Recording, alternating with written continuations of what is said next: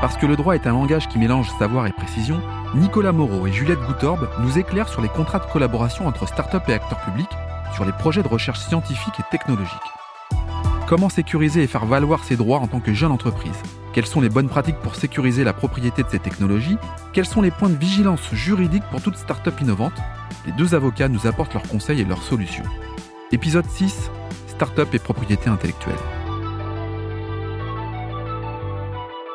Bonjour Juliette. Bonjour Laurent. Bonjour Nicolas. Bonjour Laurent. Alors tous les deux, vous êtes avocats spécialisés en protection de la propriété intellectuelle pour les entreprises et plus particulièrement sur les contrats de recherche scientifique et technologique.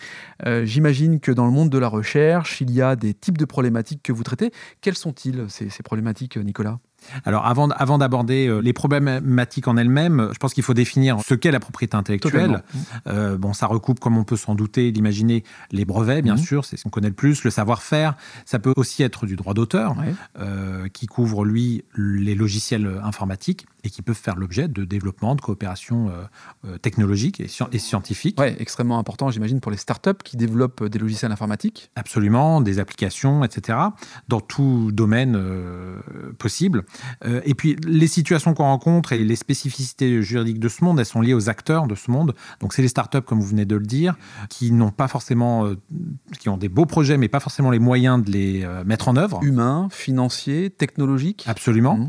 Et qui ont face à elles ou, dans leur contact des sociétés privées, des industriels, d'autres startups éventuellement, avec lesquelles elles souhaiteraient collaborer, éventuellement même des instituts de recherche publics, qui ont, eux, les moyens financiers ou les matériaux, le matériel euh, pour, euh, pour avancer. Et donc, ces personnes-là vont chercher à se rencontrer et à collaborer euh, ensemble. Juliette, avec Nicolas, vous intervenez principalement auprès de jeunes sociétés innovantes qu'on pourrait définir comme des startups et dans différents secteurs qu'on peut imaginer comme les biotechnologies, l'informatique ou le médical et qui coopèrent souvent avec des grands acteurs publics, le CNRS, l'Institut Pasteur ou des grosses entreprises privées. Quels sont les types de situations qu'on peut rencontrer face à cela? Oui, alors si je devais synthétiser euh, les différentes situations que nous, on peut rencontrer dans notre pratique, euh, je dirais qu'il y a cinq euh, situations majeures. Mmh. La première et la plus classique, donc, c'est une start-up qui collabore avec un institut de recherche, que cet institut de recherche soit privé ou public. Donc vous citiez le CNRS, l'Institut Pasteur, voilà, il y a aussi le CEA, l'INSERM, qui sont très nombreux et très, très demandeurs de collaboration avec les start-up. En recherche finalement d'innovation. Tout à fait. Et c'est également le cas des, des start-up qui elles-mêmes recherchent des partenaires pour collaborer du point de vue technique, euh, grâce à du prêt de matériel, euh, des tests sur échantillons, voilà, réalisation de, prestations qu'elles ne peuvent pas faire seules. Donc c'est la première situation. La deuxième situation, c'est une collaboration toujours entre les mêmes acteurs, mais un petit peu plus poussée, où là on va avoir un échange de connaissances, un échange de droits de propriété intellectuelle et du co-développement. J'imagine que là, Juliette, euh, il y a des notions de contrat qui rentrent en jeu. On ne donne pas comme ça une intelligence ou un brevet. Enfin, il y a un contrat qui, Tout qui à rentre fait. en jeu. Et nous, c'est vraiment notre rôle, c'est d'accompagner nos clients qui sont plutôt côté start-up mmh. euh, dans cette euh, mise en forme contractuelle et juridique de leur partenariat. Ok. La troisième situation à laquelle nous on est très souvent confrontés, donc c'est une start-up qui collabore avec un industriel, donc vraiment une entreprise privée. Donc vous parliez de contrat tout à l'heure et c'est exactement ça, puisque dans ce type de collaboration, systématiquement, un contrat est signé dès le départ. Nous, on est là aussi pour accompagner nos clients et faire en sorte qu'ils euh, retirent le, maximum de droits de, ce type de collaboration. Ensuite, et la quatrième situation que nous rencontrons euh, un petit peu moins fréquemment, il faut le dire, c'est euh, plusieurs startups qui peuvent collaborer ensemble. Donc là, on est plus dans un système d'entraide mutuelle où on va partager des connaissances, peut-être des questionnements euh, entre startups pour pouvoir avancer sur un sujet. Ce qui ne doit pas être le plus simple d'ailleurs, parce que j'imagine que les startups entre elles, il y a peut-être cet esprit de, compétition, ils sont super agiles, et ça ne doit pas être simple tous les jours finalement de collaborer d'une startup avec une autre. Enfin, c'est l'imaginaire que je m'en fais. Oui, c'est exactement ça. Hein. C'est pour ça que c'est peut-être euh, une des situations qu'on rencontre le moins, parce qu'on mm. que on sait que que ce soit dans le domaine scientifique, technologique, l'innovation, c'est des domaines qui sont hyper concurrentiels mm. et qui vont très vite. Donc les startups n'ont pas forcément envie euh, d'aller travailler avec le voisin euh, avant d'avoir sécurisé leurs droits. Très bien. Enfin, la dernière situation, la dernière et la cinquième, euh, sont les consortiums. Mhm. Donc les consortiums, c'est un peu plus spécifique. C'est vraiment l'ensemble de ces acteurs qui se mettent ensemble, qui partagent des moyens financiers, techniques, d'expertise, voilà, des connaissances vraiment, et qui essayent de mener un projet commun ensemble tout simplement. Là, euh, ce cas de figure, c'est souvent lié à une cause commune. Enfin, j'imagine que les enjeux sont, sont extrêmement importants. C'est peut-être quoi Des enjeux de santé publique C'est des enjeux de, de, sécurité euh, nationale Enfin, quels, oui, ça peut totalement être ce type de projet. On sait que les consortiums sont aussi soutenus et financés par l'Union européenne. Donc ça, c'est aussi un type de contrat ou de situation. Ça peut être des consortiums 100% privés, hein, sans acteurs publics. On a déjà eu ce, ce type de situation dans notre pratique. Donc c'est assez variable, mais les enjeux sont souvent très importants.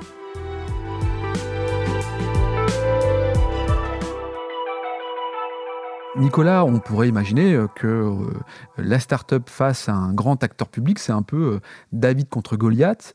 Il y a une notion de négociation qui doit se passer entre une start-up et son partenaire de recherche, pour le coup. Comment ça se passe? Parce que face à ces mastodons, on peut imaginer que la start-up est toute petite. Bah, c'est assez vrai. Alors, dans la mesure où, chez Bignon Lebray, on, accompagne avec Juliette notamment essentiellement des start-up, on, a, on est souvent du, du côté pot de terre face au pot de fer. Néanmoins, ça se passe généralement bien. C'est dans l'intérêt de tous. Euh, chacun y trouve son compte dans ce type de négociation. Mais alors, souvent, on vient nous voir. Euh, il y a déjà eu des discussions euh, qui ont été menées sur un plan purement technique, technologique et non juridique. Nous, ensuite, on arrive pour essayer de mettre tout le monde d'accord sur le plan juridique, de mettre en musique un petit peu ce qui a été déjà discuté en amont, ce qui peut d'avoir d'ailleurs créé parfois des, petites situations conflictuelles parce que on s'est mal compris ou en tout cas on a convenu de quelque chose qui en réalité sur le plan juridique n'est pas faisable. Ça peut arriver, mais bien entendu, on est euh, nous aussi agiles et on essaye, dans la mesure du possible, bien sûr, et de ce que permettent les textes, lorsqu'il y en a applicables, de faire euh, en sorte que, de, que les parties soient satisfaites et que tout le monde puisse, euh, puisse agir. mais bon, c'est deux mondes qui se confrontent, donc forcément, il, y a des, il peut y avoir des, des petites périodes d'adaptation, on va dire, que ce soit côté start-up ou côté partenaire, mmh. privé ou public. C'est peut-être même encore un peu plus difficile quand on est face à un partenaire public qui n'a pas forcément les mêmes logiques et la même façon de travailler, de négocier aussi les contrats qu'un acteur privé. Si vous aviez euh, un conseil à donner euh, à la start-up, puisque finalement c'est plus vos clients, les start-up, quel serait le conseil ou les conseils que vous donneriez à ces start-up pour euh, éviter peut-être une négociation, éviter un litige, même si visiblement c'est rare? Est-ce qu'il y aurait une bonne attitude, une bonne pratique à nous partager? Alors, dans le cadre des négociations, il y a rarement des litiges. Ça peut être un peu tendu, mais euh, ça ne vire pas au litige puisque chacun a un intérêt. En revanche, effectivement, nous, on s'est retrouvés plusieurs fois dans la situation où des startups venaient nous voir un an, deux ans, parfois plus, après avoir signé un contrat avec euh, un partenaire pour co-développer quelque chose ensemble ou, obtenir une licence ou, que sais-je, et euh, qui se retrouvent totalement bloqués par ce contrat, soit parce que l'impact financier de ce contrat-là, ils ne l'avaient pas mesuré au départ ou ils l'avaient mal mesuré et donc euh, les étouffent et ils ne peuvent pas payer ce qu'on leur demande de, payer parfois. C'est euh, souvent aussi simple que ça. Et euh, donc le conseil euh, qu'on peut donner, c'est évidemment de se faire accompagner par un professionnel du droit, d'anticiper, de surtout, surtout ne jamais signer un contrat parce qu'il faut aller vite. Effectivement, c'est souvent comme ça dans les startups. On doit aller vite, on doit avancer, on est agile, comme vous le disiez. Et c'est un peu la technique du rouleau compresseur, sauf que parfois, ça peut avoir des, ça peut avoir des conséquences et coûter bien plus cher que l'intervention d'un professionnel dès le départ. Bon, Juliette, là, on voit bien que quand il y a euh, une problématique, un litige, une négociation, bah, l'avocat, il est, euh, il est central. Est-ce qu'on peut le définir comme ça? C'est quoi le rôle de l'avocat dans, dans ce type de négociation? Nous, on est là vraiment pour transcrire en termes juridiques ce que souhaitent faire les parties, et tout ça en protégeant euh, les intérêts de notre client. Donc, on a un rôle d'accompagnement et de conseil, parfois d'explication, hein, des, concepts juridiques de base qui sont propres au monde de la recherche.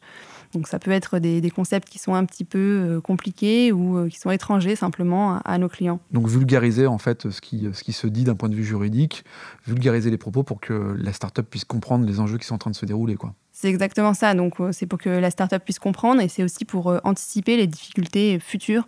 Parce que parfois, euh, certains contrats sont, proposés à, des startups sans que les enjeux soient complètement maîtrisés et sans qu'il y ait une anticipation des potentielles conséquences de la signature d'un contrat comme, cela. Un dernier point, c'est ce qui est assez important, c'est qu'on a aussi notre expérience du domaine de la recherche et de la négociation avec les instituts, qu'ils soient privés, publics, peu importe. Donc on a cette connaissance-là et ça nous permet aussi de conseiller nos clients sur ce qui est habituel ou non comme type de pratique euh, dans ce secteur-là. Donc on pourra par exemple euh, dire à un de nos clients, si, un client un, contrat qui lui est proposé par un laboratoire, par exemple, pour euh, développer une technologie, mais que le laboratoire propose de garder 100% des droits, par exemple. Donc nous, on pourra conseiller notre client en disant euh, non, ce n'est pas habituel. Danger. Oui, c'est risqué. exactement. Nicolas, qui dit startup, dit souvent investisseur. C'est un point, un point central. C'est une question que se posent toutes les startups pour, bah, pour lever des fonds, hein, tout à fait, tout simplement. Sur quels aspects ces derniers vont-ils être les plus vigilants lorsqu'ils investissent dans une société impliquée dans la recherche? Alors, les investisseurs, en effet, vont regarder un certain nombre de points euh, précis en matière de propriété intellectuelle lorsqu'ils euh, envisagent d'investir dans cette euh, société. Et il est très important que la start-up ait ses différents points en tête pour ne pas commettre d'impair et signer des contrats ou se lancer dans des partenariats euh, ou des montages euh, qui vont être en réalité des épouvantails euh, pour, les, pour les investisseurs. Donc ça c'est important effectivement de, de, le savoir. La première chose qu'ils vont regarder, c'est évidemment ils vont s'assurer, les investisseurs, que la start-up est bien propriétaire de la technologie sur laquelle elle se fonde. Propriétaire du brevet. propriétaire du brevet, propriétaire du savoir-faire développé en interne, mmh. propriétaire des droits sur le logiciel lorsqu'il s'agit d'un logiciel. Et donc évidemment les investisseurs vont toujours préférer qu'elle soit propriétaire plutôt que simple licenciée. Eh euh, puisqu'une licence, c'est l'équivalent d'une location hein, euh, de droit de propriété intellectuelle. Donc pour schématiser, euh, une start-up qui fait appel à une société qui développe pour elle, elle prend la licence et elle n'est pas propriétaire, c'est ça? Absolument. Alors ça peut être une licence prise auprès d'une autre société ou auprès d'institutions publiques qui sont très demandeuses aussi d'accorder des licences à des start-up. Ça c'est un autre sujet qu'on ne va pas aborder aujourd'hui parce que c'est trop vaste mais, et qu'on traite en interne avec mon associé Barbara Berthelet. Euh, ce sont des sujets de licensing et, euh, euh, en tout cas qui sont très courants, mais qui ne sont pas la typologie de, situation la plus appréciée des investisseurs. Et puis les investisseurs vont également regarder l'actionnariat de la société avant que eux-mêmes euh, rentrent dans cet actionnariat-là et vont être vigilants sur les actionnaires dormants. Ça peut être d'anciens euh, chercheurs, qui, enfin, ou des chercheurs qui ont participé au développement de la technologie, mais qui ne sont pas du tout impliqués dans la vie de la société euh, et qui vont prendre quelques pourcents du, du capital de la société en rémunération de leur apport. ça peut être aussi ces fameuses institutions publiques qui accordent une licence et qui, pour se faire payer la licence, plutôt que de réclamer des redevances, vont prendre une petite part, ou plus ou moins importante d'ailleurs, du capital de la société. Ça, évidemment, il faut être très vigilant ça, il ne faut pas se l'interdire, bien sûr, parce que ça arrive très fréquemment, mais il faut être vigilant sur le niveau de pourcentage qu'on accorde, sur les pactes d'associés, ça je passe là-dessus, mais en tout cas sur les conditions dans lesquelles ces actionnaires euh, rentrent au capital, parce qu'évidemment, ça peut être un frein, ou en tout cas un sujet de discussion pour les investisseurs. Euh, qui, euh, qui envisagent d'investir. Et puis euh, le dernier point, c'est évidemment s'assurer que les, droits de propriété intellectuelle sont sécurisés lorsqu'ils sont euh, propriétaires. Donc on a bien déposé le brevet, qu'on a mis en place les, mesures pour garder le secret sur un savoir-faire en interne. Comment fait-on, Nicolas, quand on n'a pas coché toutes les cases, quand, on, quand on est une start-up et qu'on souhaite lever des fonds, mais que les investisseurs mettent le nez sur deux, trois éléments qui ne respectent pas ce que vous venez de nous dire? Comment ça se passe à ce moment-là?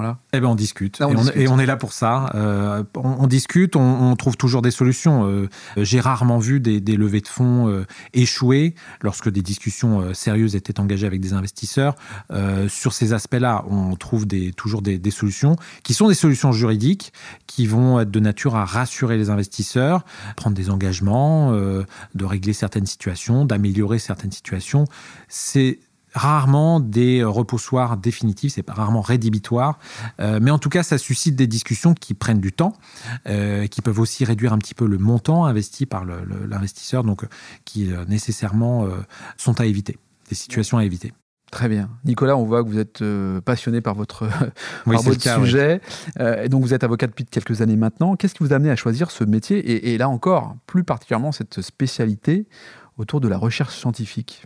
Alors, c'est une spécialité qui est venue avec le temps en réalité, puisque bon, j'ai toujours fait de la propriété intellectuelle, c'est ma spécialité, mais cet aspect des choses dont on vient de parler est venu avec le temps, en fonction des opportunités, en fonction de mes centres d'intérêt euh, aussi. Et ça fait maintenant, euh, je dirais, 5-7 ans que je vraiment me spécialise sur ces questions-là. Ça reste de la propriété intellectuelle, ce sont des sujets que je connais très bien. Et ce qui est très gratifiant dans ces euh, dossiers, c'est d'avoir un petit peu l'impression, très humblement, de mettre sa pierre à l'édifice eh sur le progrès technologique, l'innovation, particulièrement dans le domaine de la santé et dans le domaine médical, où on a vraiment l'impression de faire avancer les choses. Très bien. Et vous, Juliette, alors Quels sont les, choix? Qu'est-ce qui vous a amené à choisir finalement ce, ce métier? Et là encore, ce secteur d'activité bien spécifique pour ma part, ça a été un parcours un petit peu différent. Euh, c'est bon, devenir avocat, c'était surtout euh, voilà l'aboutissement euh, de mes études de droit, mais cette spécialité dans le domaine de la recherche et de l'innovation est venue vraiment tout de suite. Donc dès la sortie de mes études, j'ai eu la chance d'intégrer l'un des principaux, voire le principal centre de recherche en France. Et donc à partir de ce moment-là, j'ai su que voilà vraiment c'était le secteur dans lequel je voulais évoluer parce que c'est des problématiques, euh, comme tu le disais Nicolas, qui sont hyper intéressantes, qui sont euh, au cœur de plein de choses dont on parle tous les jours. Et euh, c'est aussi l'occasion de rencontrer des gens qui sont très intéressants, qui sont brillants, qui sont spécialistes de leur secteur. Et, voilà, évoluer tous les jours dans ce milieu-là, moi j'ai tout de suite su que c'était ce que je voulais faire. Bien, bah merci Nicolas, merci Juliette pour votre éclairage autour de la protection de la propriété intellectuelle. Je vous dis à très bientôt. À bientôt Laurent. Merci Laurent. Merci de nous avoir accompagnés sur cet épisode. Vous souhaitez approfondir le sujet et entrer en contact avec les équipes de Bignon Lebray Rien de plus simple, il suffit de vous rendre sur le site www.bignonlebray.com.